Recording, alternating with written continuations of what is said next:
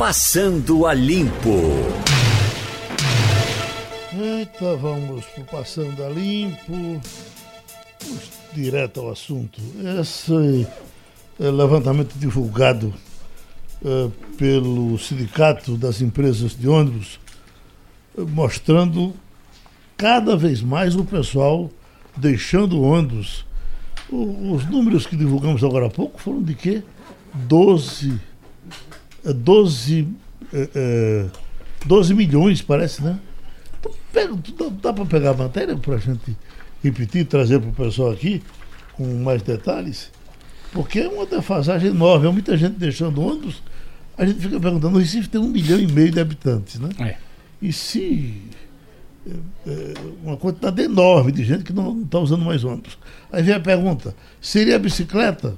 Acho que não, né? Não. Eu acho que é a moto. É a moto? É. É, é porque, primeiro... na verdade, Geraldo, o cara faz a seguinte conta.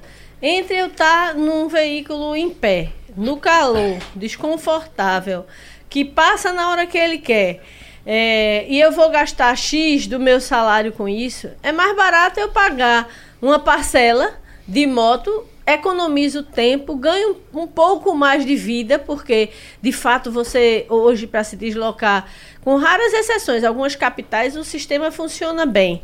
Né? Mas no Recife, a gente não tem um sistema de transporte público que atenda a população como ela merece ser atendida. Ele é um sistema congestionado em algumas horas do dia, completamente ocioso em outras. É. é impressionante, determinada hora do dia você cruza com ônibus completamente vazio. Uhum. Porque como a gente tem uma cidade que ela não é escalonada para viver de forma complementar, todo mundo sai de casa na mesma hora, todo mundo sai, volta para casa na mesma hora, e entre uma coisa e outra tá os ônibus desertos sem ninguém dentro. Então, cê, eu vou dar um exemplo simples de uma coisa que eu vi há duas, duas décadas. Na Grã-Bretanha, a gratuidade do transporte para quem é aposentado, por exemplo, quem tem é, é, quem, quem é beneficiário, quem é aposentado, pode usar o transporte público gratuitamente, só depois das nove da manhã. É. E não pode usar em nenhuma hora de pico. Ah, isso é segregação? Não, isso é organizar a vida das pessoas. Por que, que a pessoa que não está procurando emprego, porque já está aposentada, vai resolver alguma coisa, por que ela não pode sair um pouco depois daquele que vai sair ou para levar seu currículo para algum lugar, vai para uma fila de emprego, ou vai mesmo pegar no batente às 8, às 7, às, às 9 da manhã?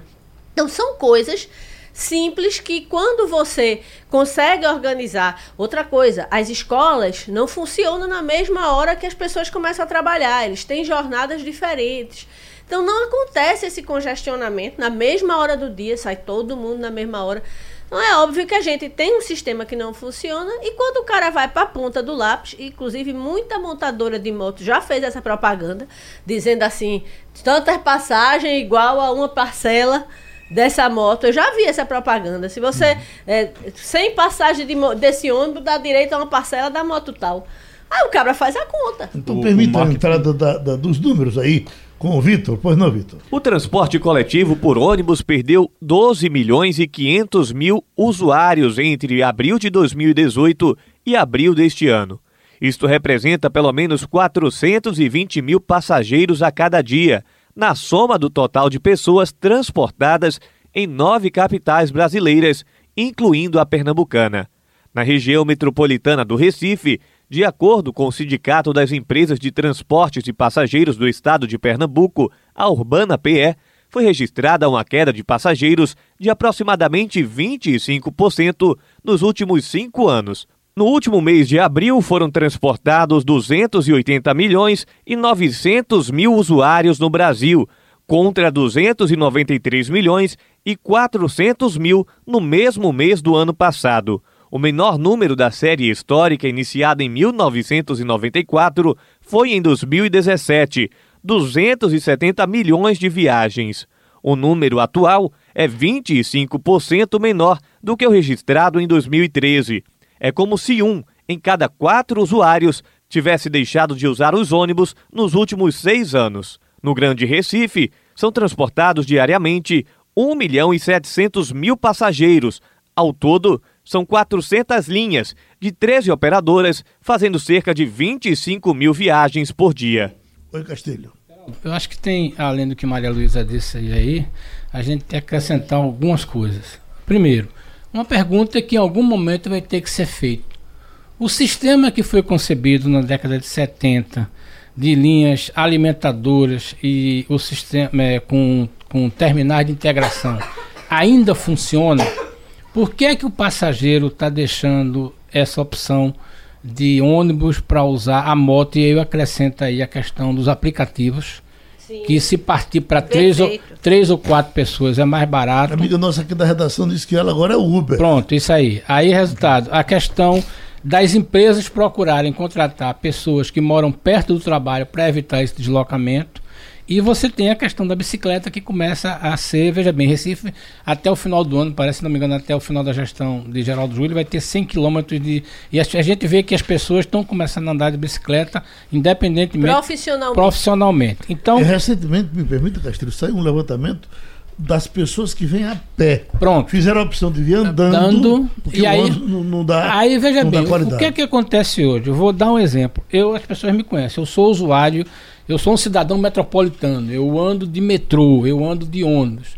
Eu perco uma hora da minha casa, eu moro ali perto do aeroporto para vir para o jornal. Eu pego um metrô, depois tem que ver. O deslocamento do ônibus do terminal do central do Recife para a Rua do Lima é maior do que o tempo que eu gasto dentro do metrô. Então veja bem, as pessoas começam a fazer conta.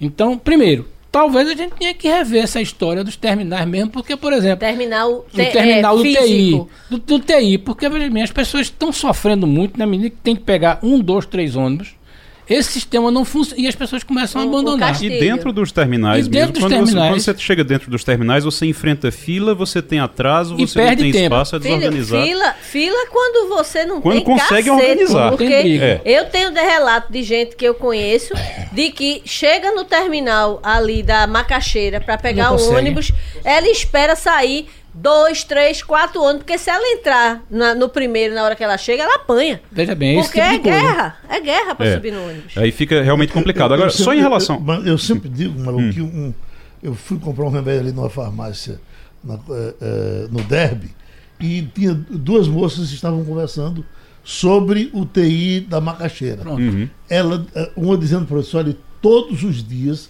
eu sou espancada. Isso. É. Eu sou Isso. espancada nesse terminal. Isso para pegar um ônibus, né? Para poder é, ir para o trabalho, para poder ir para casa. Eu queria que você comentasse a questão da integração temporal. Pronto. Que a gente nunca teve coragem de. A, a, a gente optou pela integração espacial, que é de obrigar a pessoa a ir para um terminal, muitas vezes desviando completamente do caminho da casa dela, é. quando ela podia fazer integração temporal. Se você puder comentar tem sobre alguma, isso. Tem algumas experiências que estão começando a fazer.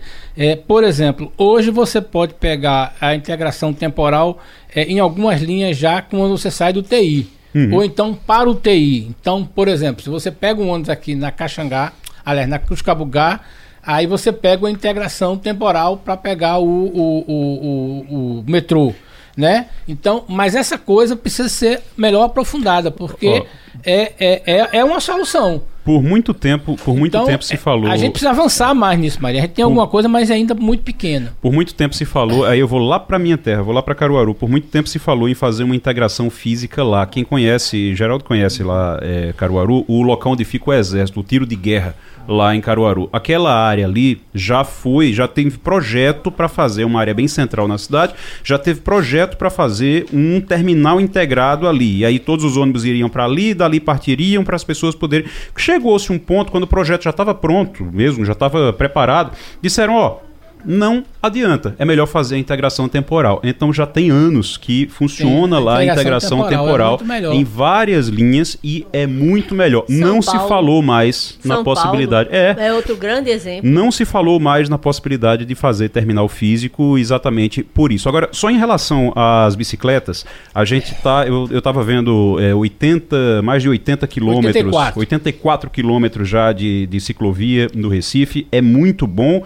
Eu sei que o projeto projeto é aumentar até o final do ano, Pelo até o final 100. desse mandato vai chegar a, a 100, até o final do ano vai chegar a 100, ótimo. Agora, tá faltando ainda integração entre essas ciclovias. Uhum. É. Você não consegue sair da zona sul para o centro numa ciclovia, você não consegue é. sair da zona norte para o centro numa ciclovia. Você tem muita dificuldade para isso, para poder pegar, para poder fazer a integração dessas é. ciclovias. Você na zona sul tem ciclovia? Tem. Aí você tem que depois pegar o, o viaduto das cinco pontas ali, você é. tem que pegar uma ponte, você tem que pegar um espaço sozinho. Você, sozinho que você vai dividir um espaço muito limitado com o carro. Eu ainda acho, eu ainda acho que a bicicleta aqui no Recife ainda é mais do diletante do que do necessitado. Ele está avançando, Geraldo. Você vê no domingo. No domingo, tá por exemplo, quando você. No domingo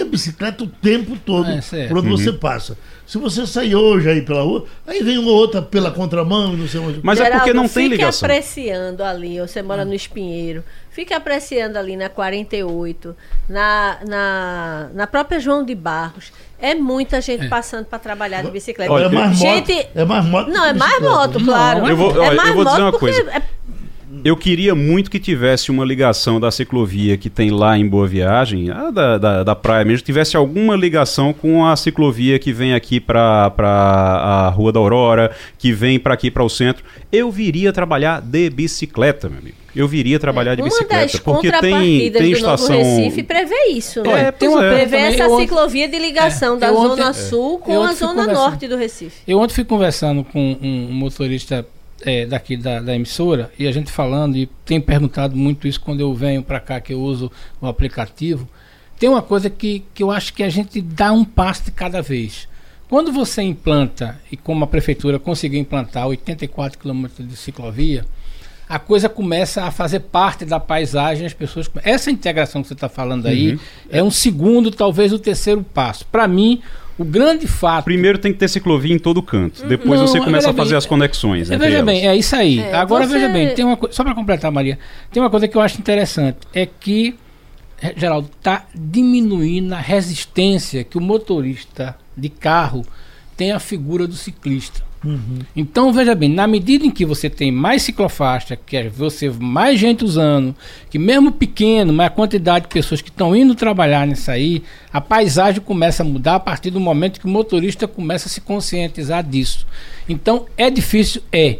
A gente vai ter casos absurdos de, é, de de moto, motoqueiros que não respeitam ciclistas, é, uhum. é, carros que não respeitam motoqueiros, motoqueiros que não respeitam é, é, a faixa dele, mas a paisagem começa a mudar. Uhum. Então a civilização caminha para frente, não caminha para trás, caminha para frente. Então eu acho que na medida que a gente vai avançando, acho que talvez Recife seja uma das capitais do Nordeste que está que, que tá conseguindo isso. A Bahia tem um pouco mais, Ceará tem um pouco mais, mas a gente está avançando. Eu, eu sou tenho, otimista nessa linha. Eu tenho que... algumas, algumas coisas que eu não entendo, por exemplo, porque nunca aconteceram. Por que a, a Mascarinhas de Moraes, que é uma avenida enorme, é. não tem uma ciclovia nos mesmos moldes da Damário Melo? inteira. No mesmo modo que eu digo, no canteiro central. No canteiro central. Porque ela está pronta. Agamenon é. Magalhães. Agamenon, ela está pronta.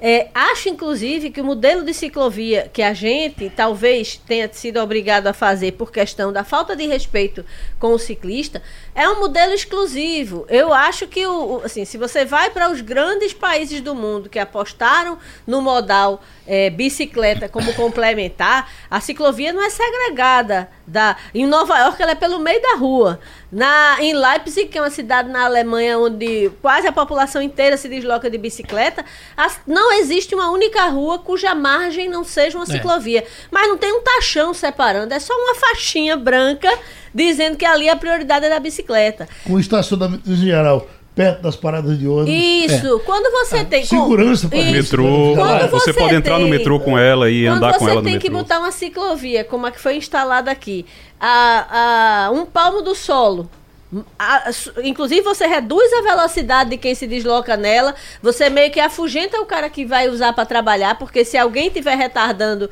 o, o, o, o, fluxo ali, não vai ter condições de se ultrapassar. Né? Então você tem que criar um, um modal segregado por causa da falta de respeito. É que os motoristas têm. No resto do mundo, onde, onde o, o, modal da ciclovia ele é integrado e as pessoas usam tanto bicicleta como metrô, inclusive tem muito metrô em Leipzig, todo metrô todo todo é, bonde de Leipzig, que é o principal transporte lá, não é nem metrô, é bonde. Tram, né? To, é, o tram. Todos os, os é, é, é, metrôs têm lugar para você entrar com a bicicleta. Então você pode botar a bicicleta no canto, já tem lá o canto certo para quem está se, des, se deslocando de forma complementar. Uhum. Então, assim, isso é. integrar a gente, é. tipo assim, quem anda de ônibus, anda de ônibus, quem anda de bicicleta, anda de bicicleta, quem anda de carro, anda de carro. Você não permite é, modais que, de certa forma, facilitariam muito a sua vida. E, e segrega. Tem que separar, tem que botar taxão, tem que botar batente, senão o carro é. vai e mata o ciclista. Eu acho, eu acho que, por exemplo, o modelo que foi adotado aqui na Mário Melo é uma coisa para ser estudada, que eu acho que pode atender aquilo que vocês dois estão falando. O modelo que você fala de canteiro central. De canteiro central. Sabe por quê? Porque, é. veja bem, a gente não, não perdeu o jardim. Tá mais alto, é, né? não perdeu da... o jardim. Né? A prefeitura fez um investimento que ficou mais interessante. Então, por exemplo, talvez agora seja o momento de a gente dizer assim, será que não dá para fazer isso na Agamenon? Eu acho que dá. Na Agamenon e na Imbiribeira. Será que dá para fazer na Mascarenhas de Moraes? Eu acho que dá. A mascarenha tá pronta. Tá entendendo? Então é, é mais barato e é uma solução que a gente teve que encontrar. Tem aqui Nino de Piedade que está dizendo: sou motorista de aplicativo. Os trabalhadores estão, sim, se juntando e dividindo o Uber mensalmente. Pegar aqui uma falinha de Almir Ruxa até para atender amigos nossos ouvintes que perguntam como é que ele está, como é que ele está. Nós sabemos que ele está bem, nós torcemos para ele ficar bem, não perturbamos em nenhum momento para que ele não, não se mexesse muito, mas agora, quando você já está perto da hora de voltar a trabalhar, já voltou, Almir? Bom dia, Geraldo. Bom dia a todos os seus ouvintes. É, já voltei a, a, fazer algumas reuniões, até porque a gente tem que dar, a gente tem que criar as crianças, né?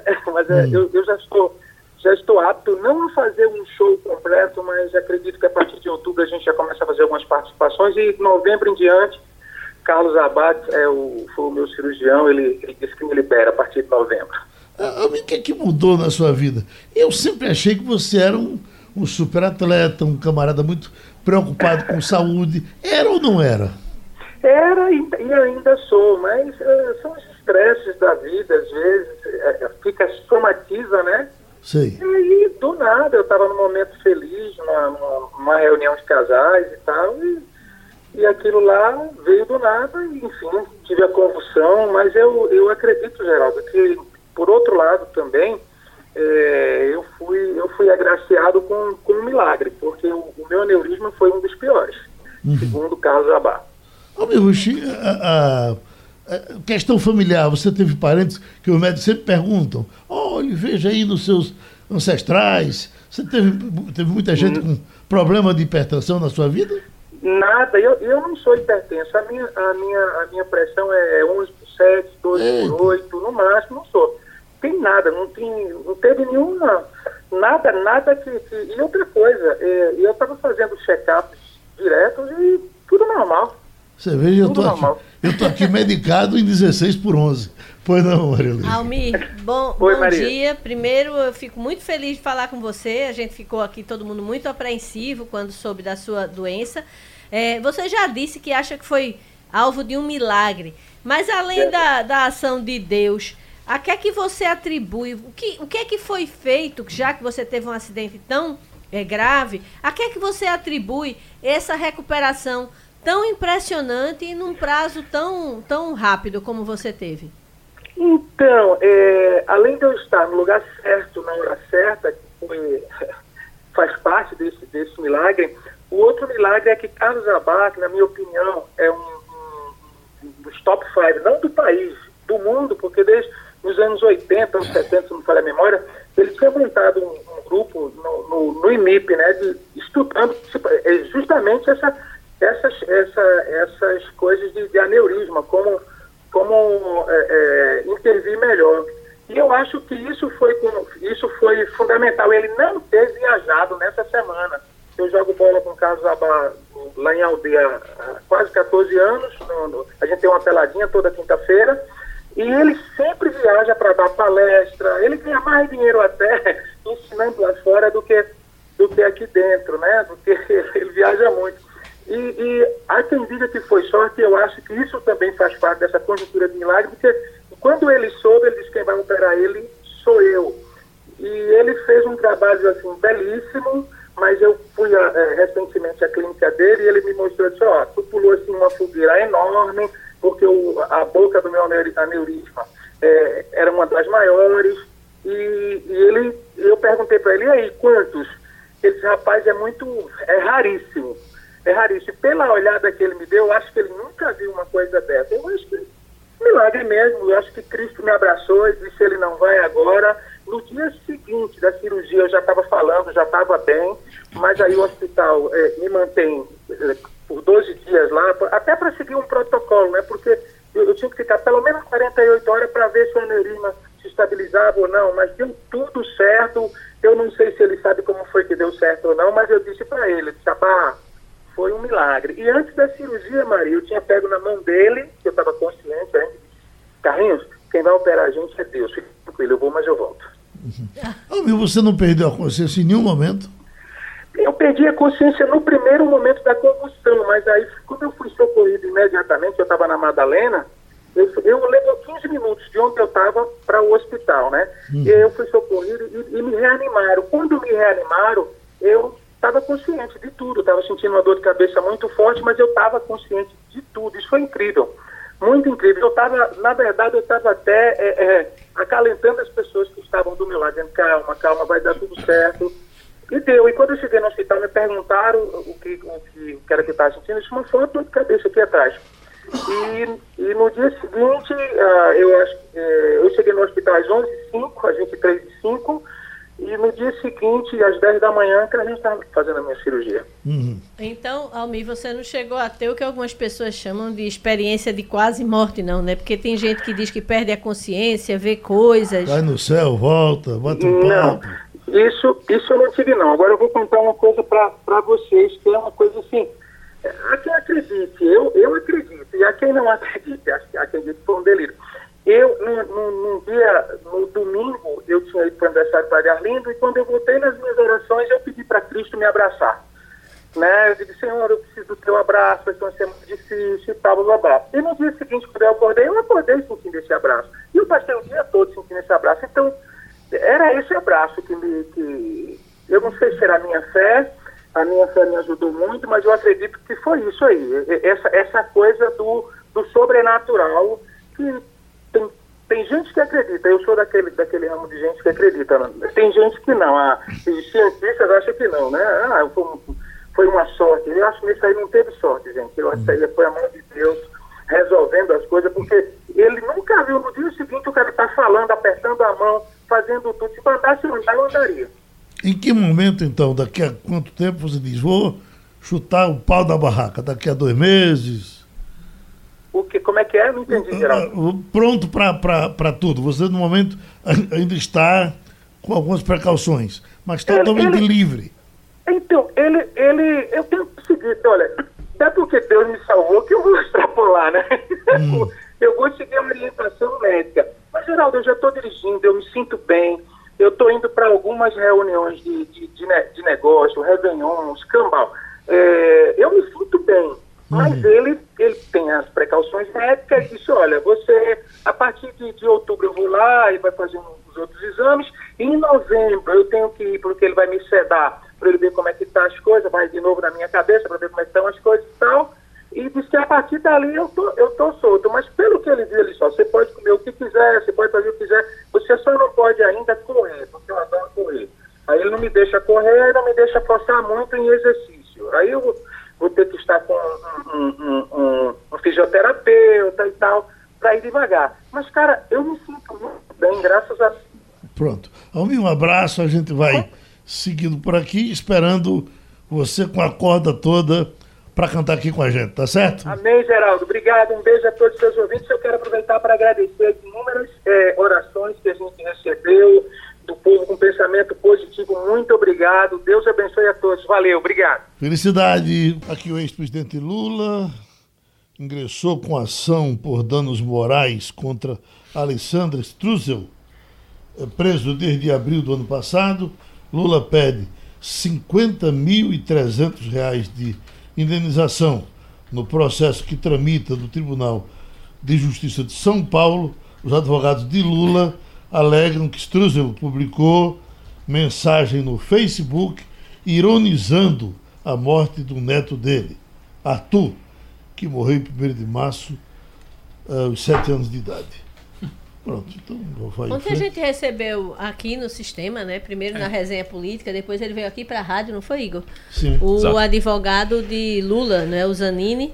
Zanin. E... Zanin, desculpe. É. Zanin, e ele disse que ia usar todas as informações que foram é, divulgadas, publicadas pelo The Intercept na ação que está instruindo, né? Para pedir a anulação do, do da condenação de Lula. Tem um detalhe aí, Maria. É, quando o, o Zanin esteve aqui, é, eu há perguntei a ele. Né, não, quando ah, ele esteve aqui ontem. ele teve há dois anos e teve ontem. É, quando ele esteve aqui na rádio ontem, eu perguntei a ele o seguinte, porque eu disse, olha, é, você, vocês estão usando as mensagens que foram vazadas pelo Intercept, vocês estão usando no pedido, ele disse em um, no pedido de suspeição, ele disse em um, sim.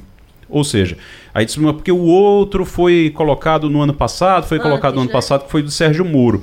Aí eu disse assim, mas o do Sérgio Moro vocês podiam fazer um anexo, vocês podiam anexar. Ele disse, não, mas aí já está nesse agora, esse atual, dos procuradores. Um é um pedido de suspeição dos procuradores, que é o mais atual, e aí nesse ele está usando as mensagens. No de Sérgio Moro, que é mais antigo, foi protocolado acho que no ano passado, esse ele não colocou na época porque não tinha vazado ainda e não não fez o anexo agora, ele não anexou agora. Ele disse: "Não, tá, tá citado lá que tem. A gente vai estar tá citando que tem a suspeição, mas não especificamente as mensagens. Ele está colocando só nesse atual. O que é que a gente imagina disso aí? A gente sabe que as mensagens elas comprometem muito mais os procuradores da Lava Jato do que, do que Sérgio Moro, do que o juiz o Sérgio Moro, a, do ex-juiz. Apesar de ficarem é, sempre batendo em muro mais porque é o ministro, porque foi quem é, é, fez a, a, quem conduziu a, a, o julgamento em primeira instância, é um alvo mais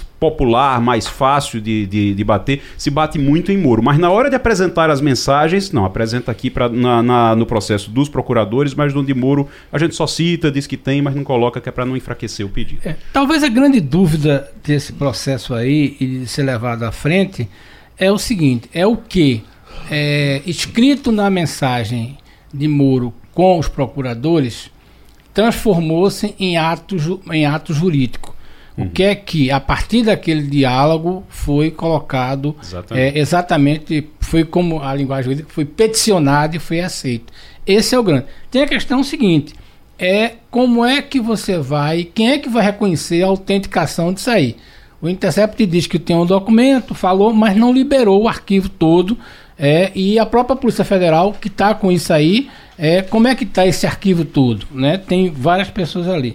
O grande desafio nesse processo, como leigo, que eu acho é o seguinte: é como você fazer a, a ligação daquela mensagem é, no ato contínuo de uma, uma, uma, uma, uma, um movimento nos processos. Porque se isso for. Agora, como disse Maria e como o Igor também. Aquelas conversas, pelo que foi vazado até hoje, colocam uma situação muito mais constrangedora, para uhum. não usar a palavra comprometedora, dos procuradores do que do juiz Sérgio Havia Moro. uma subserviência, é. né? É. Os procuradores, é, pelo que a gente leu das Pronto. mensagens, se elas são verídicas, a gente ainda não, não tem, ninguém, nenhum de nós teve acesso ao é. teor. Mas as mensagens indicam uma subserviência e um tratamento ao juiz, quase como se o juiz fosse o chefe deles. É, né? é uma é. coisa esquisita a, a, a, forma como ele. E tem uma hora que ele leva uma bronca. Né? É, eu me lembro que tem um, um trecho que ele leva uma bronca e ele, assim, leva uma bronca e baixa e a cabeça mesmo é. e diz, olha, se eu puder ir aí amanhã, meia horinha, se o senhor tiver meia horinha para conversar é. comigo. É. Tipo é. assim, você vê uma posição como se o juiz fosse superior é. dele. E a gente sabe que o Ministério Público não pode, não pode agir assim, né? O Ministério Público é um, um, um poder é, é, a parte, que ele não tem vinculação com o judiciário, né? ele não é sub, su, subserviente ao judiciário, né? ele é uma parte, ele é um. um, um a, a, o, né? O custo legis, né? Ele é o fiscal da lei, é fiscal. ele não pode agir daquela forma. Pois é. A Maria Luísa, que é a nossa passando a limpo mais elogiada, ah, meu Deus. hoje ela mexeu aqui com os aposentados. Maria, Maria de fato está dizendo, olha, diga aí a essa comunista Meu Deus! que falou que os aposentados deveriam só pegar os ônibus a Não. partir das 9 horas, que para se marcar consulta médica tem que estar menos nos hospitais a partir das 5 da manhã. Mas, ó, deixa, eu, deixa eu me explicar. defenda, Pronto, tô de- deixa, eu, deixa, eu, deixa eu ajudar aqui, Maria Luísa. É, inclusive, quando você vai para outros escolas países. também. Eu É, falei de exato. várias coisas de, de quando você, vai, quando você vai para outros países, que é o exemplo que Maria Luísa estava dando, quando você vai, principalmente na Europa, que tem um sistema mais organizado em relação a isso, vo- quando você não muda somente o horário dos ônibus, você modifica todos os horários. Então, Sim. o atendimento nos hospitais ele é, ele é muito mais organizado, não é superlotado como a gente tem aqui. E é mais organizado. E é organizado de acordo com os horários. Então, você, se o ônibus, você a gratuidade é a partir das 9 horas, os atendimentos também só começam 10, a partir das 10, que é, É. para dar tempo de, de, de chegar. Então, é tudo organizado em torno desse horário do ônibus, não é só o horário do Não, ônibus. o horário do ônibus é uma consequência, É uma consequência. de uma série de ações estruturadas que o, o- o- um governo organizado toma para que a vida das pessoas flua melhor. A minha pergunta ao aposentado é: seria. é, será que o aposentado é, britânico lá, ele gostaria de pegar um ônibus lotado, cheio, às 7 horas, 7 e 15 da manhã, se ele pode pegar às 9 e meia e ir sentado para o médico? Se a gente perguntar ao britânico, eu tenho certeza de qual vai ser a resposta dele. Mas eu queria, entendeu? Maria- Até Mas assim, sabe que eu vai não ser falei atendido, do né, eu dei um exemplo. Eu falei também das escolas, que, o tempo, É. que o horário de largada das escolas é diferente do horário comercial. E as, as escolas funcionam em determinado horário de acordo com a região da cidade, por Exato. exemplo. Você tem horários A- a- diferentes. A estruturação é toda. É. Eu dei um exemplo porque eu vi em várias ocasiões eh, pessoas da terceira idade sentadas no, no abrigo, esperando dar nove horas, porque antes das nove o, o passe deles não vale. Eu, eu- assisti isso. Eu só queria dar minha cara tapa aqui numa pergunta. Eu queria saber por que uma empregada doméstica que ganha salário mínimo, quer dizer, menos de mil reais, tem que pagar passagem e um aposentado que ganha pelo, pe- pelo teto, é, é, é, perto de 5 mil contos. Paga a mesma coisa. Não, não paga. Não, Aliás, não paga. paga. Se tiver Sim, 65, sim. tem a gratuidade. É. Porque isso antigamente tinha o chamado atestado de pobreza. É. Né? Que com o atestado de pobreza que se pegava nas delegacias era até uma coisa meio Geraldo- humilhante. Mas às vezes eu vejo cada cara lorde. É. Entendeu? Eu digo, puxa vida, esse camarada vive tão bem. É, Geraldo. eu, eu já vi uma ação que eu achei até engraçado, uma, uma advogada que me mostrou. Uma ação que a parte é, alegava ser pobre na forma da lei e dava o endereço da Avenida Boa Viagem. Olha, eu achei é- é- divertido. essa, essa questão da, do imposto regressivo é um negócio curioso. Por exemplo, felizmente a Receita Federal está começando a querer corrigir uma coisa que é um dos maiores absurdos, apesar de toda a sofisticação do sistema do imposto de renda, que é muito competente para cobrar de quem é empregado, certo? Corrigindo a questão da, da despesa médica é, é, é, na questão de- da, da dedução do imposto de renda. Por quê? Ficou muito claro que um número muito pequeno de pessoas conseguem oferir um desconto no imposto de renda, certo? E com renda muito superior, porque consegue um médico particular e recebe e pega a nota fiscal e abate aquilo. Quando o cidadão comum está no SUS, tem que chegar às 5 horas da manhã. Essa é uma coisa. O problema é que no Brasil tem umas coisas que a gente não consegue entender. É Aquela história. É, ou locupletem-se todos, né? Ou moralize. O restaure-se a ou- moralidade, nos Veja bem, todos. tem Então, certas coisas que é 30. muito complicado. Eu, uma coisa que eu estava vendo outro dia, tava uma briga do pessoal, se não me engano, eu acho que era do Poder Judiciário e do Ministério Público de eh, brigar por pagamento de cuidador. Do ponto de vista, quem tem pessoas que precisam de cuidador conhece esse drama muito bem. Pô, Mas aí os caras botaram o seguinte: 25% do rendimento do cara como cuidador. Tudo bem, para uma pessoa que tem o INSS significa 250 reais. Para uma pessoa que ganha o teto da Previdência, custaria 1.250 reais. Certo? Para uma pessoa que fosse aposentado do Executivo, aliás, do Legislativo, do Ministério Público e do setor judiciário, imagina quanto seria 25% reais. Felizmente essa coisa tá, tem uma dificuldade, mas tem alguém já brigando por isso. Ou seja, você tem o direito de pegar 25%. E aí a questão, o cara bota um percentual. Uhum. Aí o sujeito que ganha 30 mil vai ter mais 7.500 e coisa. Isso é um absurdo. Sabe qual é o problema do Brasil? É, é problema, o problema da gente é que a gente, o, o brasileiro, ele quer ganhar dinheiro como o americano, como o norte-americano. Ele quer ganhar dinheiro como se ganha nos Estados Unidos, de maneira liberal, com toda a liberdade do mundo, mas quer os serviços que os europeus têm, dos serviços públicos que os europeus têm. E pagar é... imposto como tem nos Emirados e Árabes. E pagar imposto como nos Emirados Árabes. Então é impossível, não dá. Ou você tem um estado, ou você tem um estado grande que vai bancar esses serviços e aí você vai precisar pagar muito imposto. Eu lembro que, que a taxa tributária, a taxa de impostos no, na Europa é muito alta, exatamente por conta dos serviços que são oferecidos pelo governo, então é muito alto e é, é, ou, ou, então você vai ter a liberdade econômica, você não vai pagar tanto imposto, vai pagar menos imposto, vamos incentivar o, o mercado e aí você vai ganhar dinheiro, vai trabalhar realmente para ganhar dinheiro, como se faz nos Estados Unidos. Mas não dá para ter as duas coisas ao mesmo tempo, na mesma mundos. medida. Eu uma vez fiz uma entrevista com um alto funcionário da, da, da Comissão Europeia e ele me disse, ele era alemão, e ele me disse que ele pagava de imposto sobre o salário dele, 48%. 48%. Eu, eu, eu chego a congelei, assim, né? Porque 48%, metade do salário dele vai para o governo. Se, você, se, é claro que o salário dele é bem mais alto, mas se ele ganha mil euros, fica aí. É do governo. 500 aí é do eu governo. disse. Você como? não acha que mesmo assim é mais lucrativo do que o que a gente paga Mas olha o que ele disse. a gente ah, paga no Brasil e não tem nada. Não, né? mas o, pro, o Geraldo, problema é exatamente esse. A, a, gente quer viver dois mundos aqui. Aí eu perguntei a ele, gente, mas isso é uma é uma cunha fiscal absurda. Ele disse: É, mas eu não pago educação, eu não pago Exatamente. saúde, pois eu tenho é. as melhores estradas pois do é. mundo sem pedágio. Pois é. Eu, o problema eu... é que a gente não define se a gente quer pagar menos imposto e não ficar é, dependendo do, do poder público e pagar a escola e pagar tudo, ou se a gente quer que tudo venha realmente de graça. A gente que tem um sistema solidário, eu entendo o sistema é. solidário é, brasileiro, porque é um. Agora, o sistema solidário brasileiro deveria ser um sistema de transição. Você tem um sistema de transição. E é, não é isso que acontece. A gente vive Mas, eternamente nesse sistema é de transição. raramente você conversa com alguém que tem plano de saúde que não pague mais pelo plano de saúde do que o que ganha. É, é uma coisa é. impressionante. Gente que troca, troca, troca o salário é. pelo plano de saúde. Olha, eu, eu, eu, eu sempre comento isso com Maria. Eu, eu tenho trabalhado muito, tenho pesquisado muito, chamado jornalismo de dados de apurar dados e, e, e entrevistar número. Uhum. E outro dia eu fiquei impressionado o seguinte: saiu uma informação sobre a questão da isenção do imposto de renda de algumas cotas. Aí eu fui olhar o seguinte: em 2002, nós pagávamos.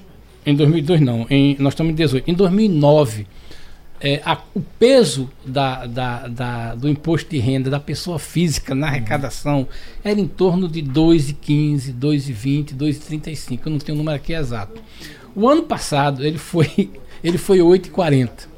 Ou seja, em 10 anos, a pessoa física pagou, começou a pagar quatro vezes mais, a recolher impo, imposto mais do que, do que a inflação, tudo bem. Aí você vai olhar o que? É o congelamento da tabela de, de, de deduções. Então, por exemplo, de tudo que o governo arrecadou em 2009, o imposto de renda da pessoa física era 2,5%.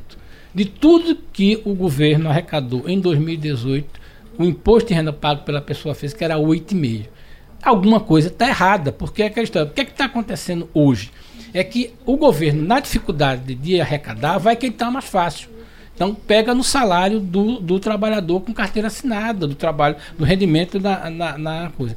É um negócio tão absurdo que, veja bem, o ano passado é, é o peso, veja bem, o peso de toda a arrecadação do Brasil, quase 8,5% veio da contribuição dos salários dos, dos, trabalhadores que têm carteira assinada. Alguma coisa está errada, não faz sentido. E tem um negócio que eu não, não aceito. Como, como é que você admite que um governo tinha que devolver imposto? Isso para mim é o maior testado de ineficiência. de coisa. É, rapaz, é para chegar no final, não tem a declaração de ajuste, se olha, o cara vai receber. Mas no você Brasil você arrecada tanto que você tem que devolver. É uma conversa para a gente continuar com o doutor José Antônio Simo presidente do Sinduscom, que nós falamos anteontem, mas não havia ainda informação sobre esse tipo de financiamento que o governo estava prometendo. Hoje eu tenho aqui, eh, doutor Simo, Caixa cria linha de financiamento corrigida pelo IPCA e prestação pode cair até 51%. Depois vem aqui entenda a nova linha de crédito. Tá bom, tá bom assim mesmo? O que o senhor, a essa altura, já deu uma olhada nos documentos? Bom dia, Geraldo. Bom dia. Continuando nossa conversa, como você falou, é, bom dia a todos. A conversa está um pouco mais delimitada agora, porque a gente já tem os números. Certo. A gente ontem falava por hipóteses, hoje a gente já tem que a diferença do índice é, efetivo. Você vai ter um range que vai de 2,95 a 4,95, dependendo aí da situação que o tomador do empréstimo tenha com a Caixa Econômica Federal. Se tem relacionamento, se não tem relacionamento, se é conta salários, se é do setor público, do setor privado.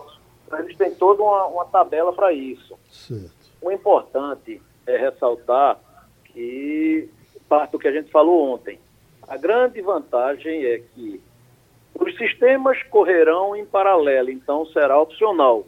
Quem quiser continuar com o sistema atual de spread bancário mais TR, eu acho que vai continuar.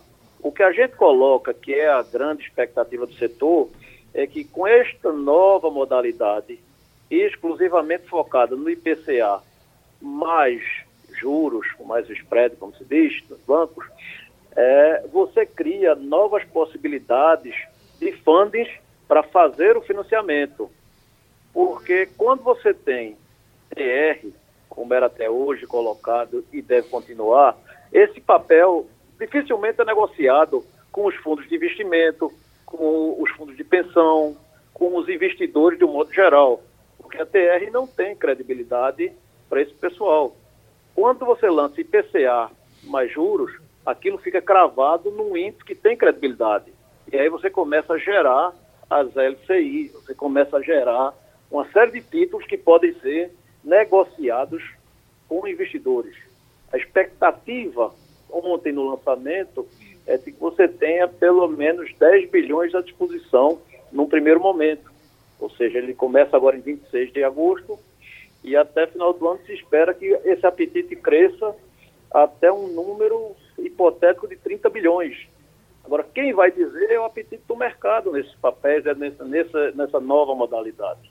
O, presidente, as pessoas que eu tenho escutado, que me rodeiam desde ontem, o que assusta elas, me parece que quase 100% delas, é quando se colocou a inflação no cardápio. É, é, é, o pessoal tem muito medo dessa inflação. Vamos lá, Geraldo. Vamos. Isso é outra questão que a gente tem que analisar com um pouco mais de parcimônia. Falei ontem, a história passada do nosso país nos leva a ter muito medo da inflação. E a gente é parte dela. Agora, entenda que, mesmo na modalidade atual, a uma TR de 30%, o sistema quebra do mesmo jeito. Então não é uma questão só de botar a inflação no cardápio, é que no IPCA tem só a inflação, na TR não. A TR carregava a inflação mais uma cesta de índices. Então, assim, a gente está simplificando o índice e agora nós temos que ter medo só da inflação. Com a TR, não. A TR, houveram no passado várias teorias conspiratórias que falavam em manipulação do índice.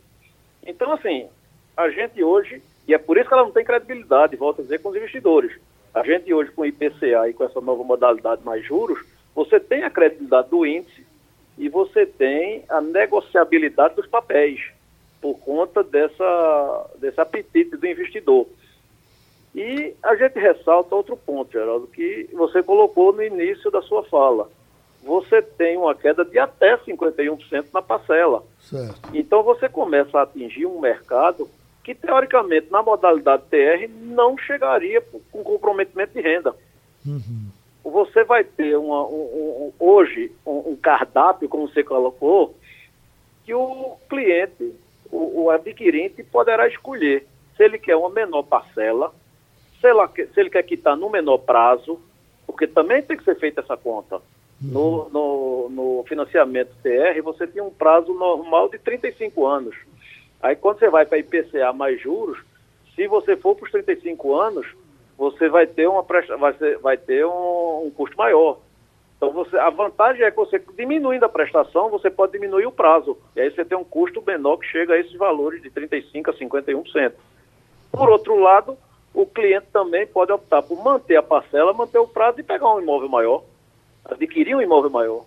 Acho que eu me referi a isso ontem também. Uhum. Então, o, o mutuário, o cliente, o adquirente, ele hoje tem um cardápio para escolher entre a modalidade de financiamento e a parcela que ele quer pagar e o prazo de comprometimento que ele precisa ter para pagar o imóvel. Castilho? Bom dia. É, eu até comentei isso na coluna hoje. É, o presidente da Caixa pegou o maior exemplo de taxa de juros, 9,75, que eu acho que nem a Caixa pratica hoje mais, e também fez uma comparação com o menor índice que em tese podia ser cobrado, que seria 2,95. É, a minha pergunta é o seguinte: esse, esse percentual 2,95. O senhor acredita que o mercado vai dar uma ajustada nele, seja para cima, para baixo, que aí sim a gente ter um, um, número real? Porque os exemplos que foram dados é, é, pelo presidente da Caixa me pareceram exagerados no sentido de querer comprovar a tese dele. Mas qual é a sua expectativa de que é, se trabalhe com que taxa mais o IPCA? No futuro, logicamente, daqui a uns seis meses, talvez mais ou menos. Bom, Castilho, a gente andou conversando já esses dias sobre isso e, assim, você entende o nosso funcionamento. Eu nunca falei do exemplo de 51%, porque eu acho que corre um pouco o risco de acontecer exatamente o que você disse, pegar os extremos e tentar justificar uma tese. Eu acho que o papel nosso enquanto setor, o papel nosso enquanto líder empresarial é esclarecer dentro do médio entendimento que a gente tem. Por isso que eu sempre citei de 30% a 35% a questão da admissão das parcelas. É, e aí, colocando bem claro, a vantagem que a gente vai ter nesse novo sistema, além da transparência do índice, é a transparência do spread. Porque aí está claro, vai ser de 2,95 a 4,95. E vai ter as condições que a Caixa impõe para enquadrar você do 4,95 até o 2,95. Para ser 2,95 tem que ser do setor público, tem que ter relacionamento, conta salário, etc. e tal. O que é importante ressaltar, que eu acho que a sua pergunta é muito válida por isso, é que a Caixa está dando o primeiro pontapé. O que a gente espera, e aí é quando eu falo dos 10 bilhões chegar a 30, é que os outros bancos também entrem nessa, nessa onda agora de competitividade em termos de spread. Porque a, a, o que o está em jogo nessa, nessa nova modalidade é quem vai aderir do lado do adquirente, mas muito mais de que impacto isso vai causar na competitividade dos bancos privados também. Porque a Caixa ela atua como um banco de governo e um banco social. Mas os bancos privados não, eles têm que ter apetite para isso. E a troca do índice vem nesse encontro. Agora, outro ponto que a gente gostaria de ressaltar é que você vê que mesmo no financiamento TR, essas taxas de 9,75 que eram usuais, um banco privado trouxe para 7,99. E automaticamente o mercado todo veio para 7,99, 8, 7,95, começou a trabalhar esse patamar. Acredito que agora, com a Caixa vindo para este patamar de 2,95, mesmo que hipoteticamente no início, se consolide como um patamar, sim, do financiamento imobiliário com IPCA. Igor? É, Maria, Maria Luísa. Maria? Ah, tá. É, é, Zé Antônio, bom dia, Maria Luísa aqui falando. É, eu estava vendo você falar sobre a expectativa de, de aquecimento do mercado. Você acha que com essas novas alternativas a gente pode vislumbrar novos empreendimentos, mais emprego, que é realmente que o, o que está precisando nesse país, visto que o setor amargou aí pelo menos uns três anos de uma um, quase uma, eu posso dizer, um, um, congelamento, né? Sem novos empreendimentos sendo lançados, no máximo tentando chegar até o final do que, dos que estavam em execução. E o, o, e o, só complementando, Maria, e o estoque também, né? Que você Isso. tem, você tem, tem construtoras que estão com estoque que não estavam conseguindo vender e pode ser que agora vocês esperam que, que facilite essa venda agora? Veja, respondendo aos dois ao mesmo tempo, Maria.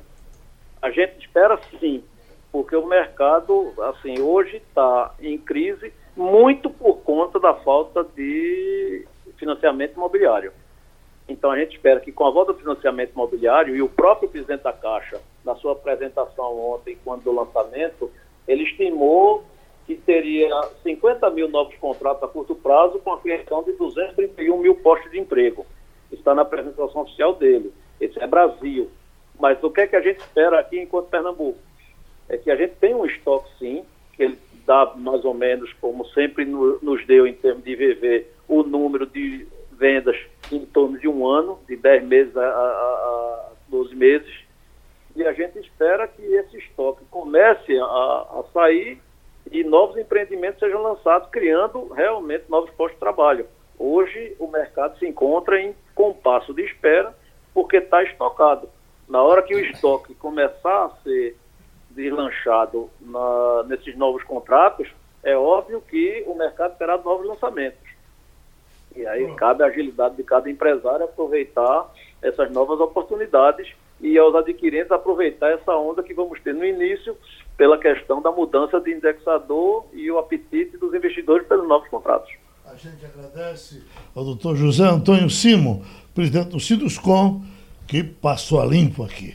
Olha, privatização de 17 empresas será anunciada hoje. Diz Guedes. Hoje o dia vai ser movimentado, não é, Castilho?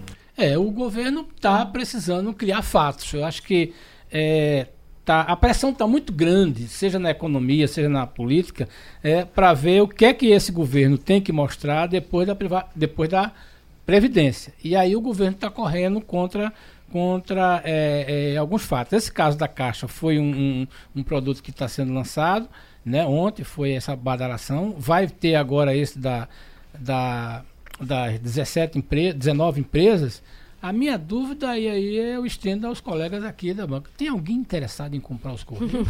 Não, eu vou só, vou só citar o trecho. Comprar um... a FUNAI. É... Ou então comprar. eu vou só citar um trecho, porque foi feito um estudo, é, o governo fez um estudo para apresentar na justificativa é, para a venda dos Correios. Então vou fazer, vou, vou usar só a frase que foi usada nesse estudo. É o estudo oficial do Ministério da Economia para é, justificar a venda dos Correios. Eles definem os Correios como uma vaca indo para o brejo. Isso está no relatório. Agora imagine para quem vai comprar. É. Pois é, é, é, a gente, eu não sei, vocês têm detalhe de quais são as outras 16 empresas além dos Correios? Porque se falou muito de Eletrobras, mas ontem com o Congresso sepultando aquela MP que repassava recursos para a Eletrobras, diz que a situação ficou muito complicada, porque a Eletrobras tem uma dívida enorme, ainda da questão da transmissão, geração é, de energia, ainda daquelas medidas lá atrás do, do acho que do governo Dilma, é. se eu não estou enganada. Tudo começa a partir é, de 2000. Estou com a lista aqui. É uma dívida imensa que se torna praticamente é, inviável oferecer, a não ser que você ofereça deixa ações eu, muito baratas. Deixa Diga eu lhe responder. quais são as outras? Deixa eu lhe responder aqui. As 17 empresas, a Engea, a BGF, que é a gestora de fundos garantidores, né? Hum. Tem sido muito falado também sobre isso. Serpro, que é o serviço de processamento de dados, DataPrev, a Casa da Moeda, também está na é lista. É mesmo. CEAGESP, Companhia de Armazém Gerais a de São Paulo. A Casa da Moeda eu queria. A Casa da Moeda é todo Geraldo só faz papel, Mas você ele não faz dinheiro mal não. Feito, não pode não. Ceasa Minas, a CBTU, atenção, Sim, metrô. metrô do Recife. É, metrô do Recife. CBTU também está na lista para ser vendida. Transurb, que é a empresa de trens de Porto Alegre. É. Codesa, de Docas do Espírito Santo, a companhia de Docas. Empresa Brasil de Comunicação, a famosa EBC. Hum. Ceitec, que é o Centro de Excelência em Tecnologia Eletrônica Avançada. Telebrás. eu queria. Telebrás. Telebrás que ainda existe. Que ainda, ainda existe. existe a Telebrás. Pouca gente sabe que o ela que ainda é que existe. sobrou da Telebrás? Alguém sabe? Tem alguns Rapaz. ativos que ela gerencia ainda. A questão de, de, de cuidar de acesso a, a, da, da, transmissão? A, a, de transmissão. Eu, eu, transmissão. Acho que, eu acho que em muitos casos da Telebrás uhum. não entraram os prédios. Porque aquele, aquela é. maravilha que você conheceu de aldeia, aldeia, é. de aldeia tem o, o, que tem uma estrutura extraordinária. É, é. Os grandes congressos tem imóveis, é eram ali. É. Então hoje aquilo está totalmente abandonado, abandonado totalmente arriado. Tem aí a Telebrás, tem os Correios, que a gente já falou, e Eletrobras, tá? Também na lista, além da Lotex, que é a loteria instantânea exclusiva, e a Codesp, que é a Companhia de Docas do Estado de São Paulo. Então, Eletrobras, o setor portuário tem Correios, muita coisa, né? Telebrás e muita coisa do setor portuário, além da CBTU, né? Se eu tivesse trens. dinheiro, que não é o caso, eu apostaria na Lotex, porque brasileiro adora fazer uma fezinha. você, você comprava o que, Geraldo? Eu, Isso aí. Casa da Moeda? Casa da Moeda do Caixa Bonita. Mas olha, você fabrica, mas não pode usar o dinheiro, é, não, pode viu, Geraldo? Dinheiro, não, pode Não mas, pode fabricar uns, umas notinhas mais Geraldo, mas, pode, mas sempre, pode dormir em cima, né, Geraldo? Eu sempre, eu sempre comento aqui. Aqui atrás, na Rua da Fundição, tem a entrada do chamado meio circulante. Uhum. E aí a Rádio Patrulha tem uma equipe que faz isso aí. E aí eu ouvi eu passando uma senhora e ela ia comentando ali, aí disse, mas moço, venha ver aqui. Disse, Veja que moça bonita com aquele fuzil. Aí eu fui olhar, existe uma, uma policial que deve ter uns dois metros de altura, que segura um fuzil desse automático como se fosse uma caneta BIC. Uhum. E aí ela disse, e o que é que tem aí? Eu disse, dinheiro. Eu disse, esse dinheiro todo, disse, não, minha senhora, é só papel. O dinheiro sai do outro lado. Então o caminhão que traz aqui é só papel. Ah, então não interessa não. Tem dois assuntos hoje ainda para Brasília que parece que o Supremo vai votar aquele negócio se os estados poderão reduzir salários. É, é esse é o grande debate de da semana. Polêmica. Ah, isso foi a parte da, da lei de responsabilidade fiscal que foi suspensa logo depois que a lei foi aprovada. Uhum. Não é isso? A lei 2000, né? É. Acho que logo no ano seguinte essa, e essa outra parte que o Congresso foi... voltou a tratar daquele assunto dos super salários.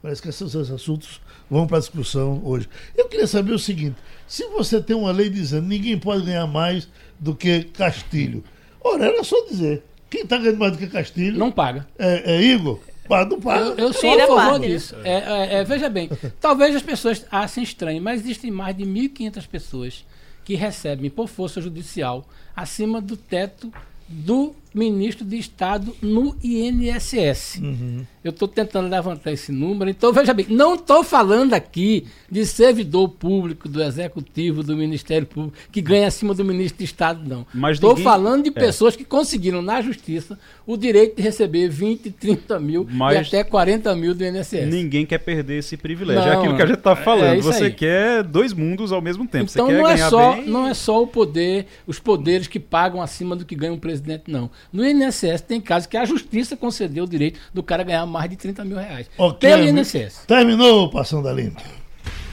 Passando a Limpo.